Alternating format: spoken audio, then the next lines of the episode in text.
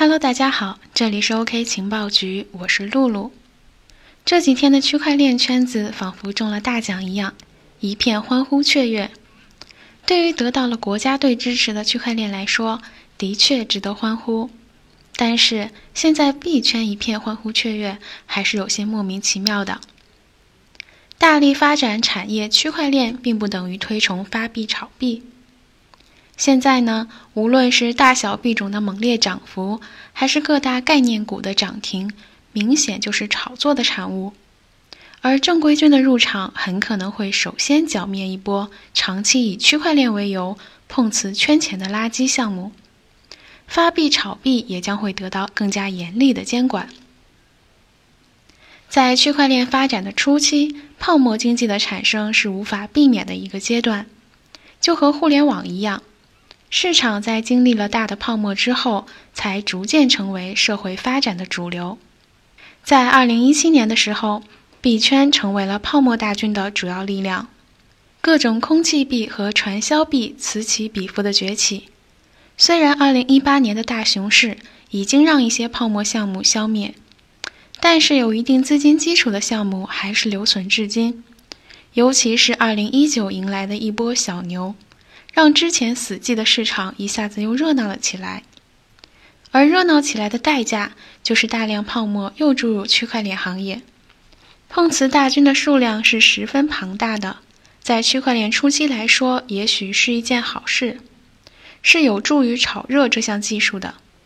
但是过多的没有实际意义，只是为了蹭热度和圈钱的项目，也是会影响区块链技术在人们心目中的良好形象。会让区块链技术看起来并不是这么伟大和如此振奋人心的革新。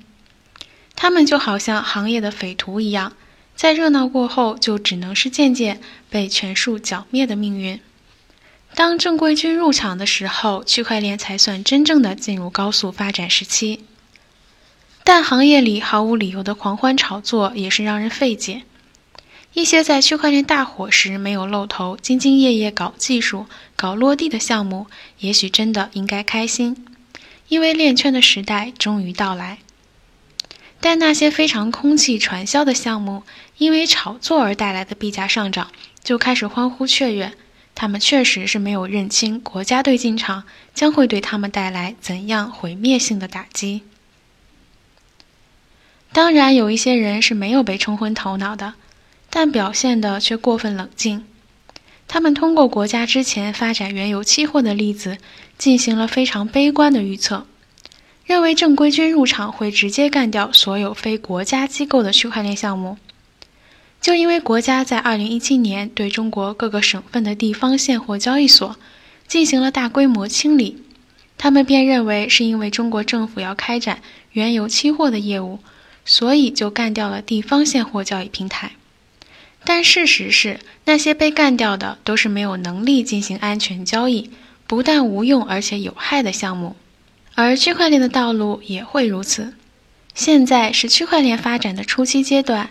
其技术发展和应用场景需要全社会参与探索。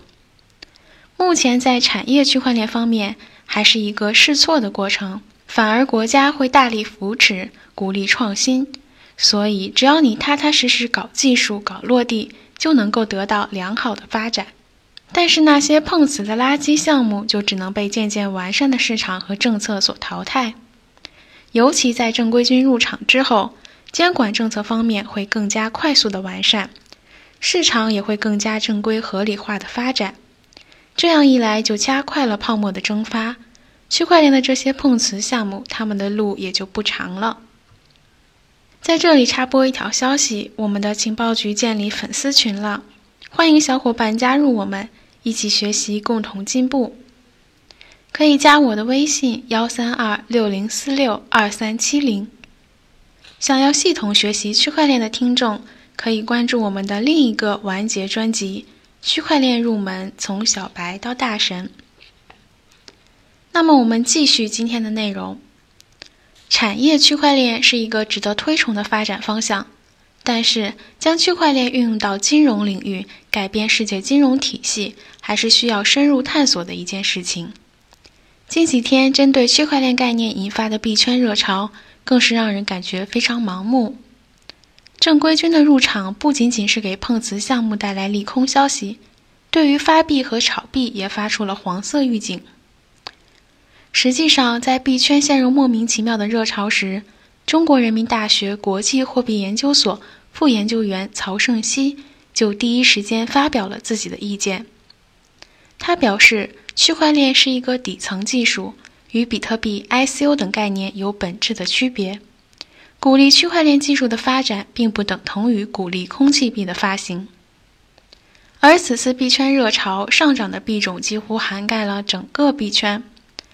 大家的投资热情被盲目点燃，不顾项目的优劣，便义无反顾地加入投机大军。正如上文所说，国家会干掉一些碰瓷项目，而现在大家盲目炒的币种很多，可能就在其中，他们有随时灭亡的可能。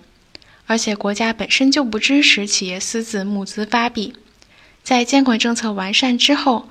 发币炒币会得到更强力度的打击。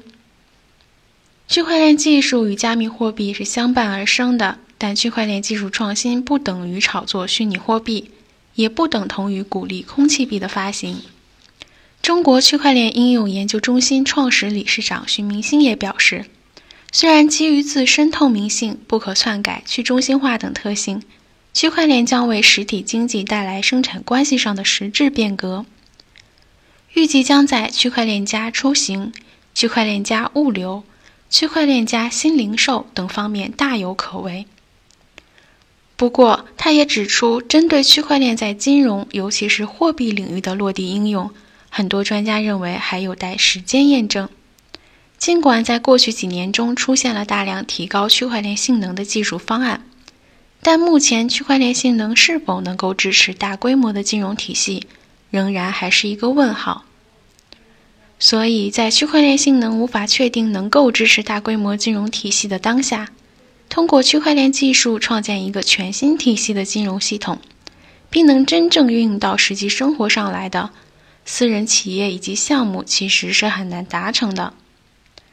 现阶段，无论是币圈的开心，还是概念股的疯狂，都是非常虚幻而不切实际的。国家对于产业区块链的支持，不仅没有给币圈带来利好消息，反而隐隐透露出警告的意味。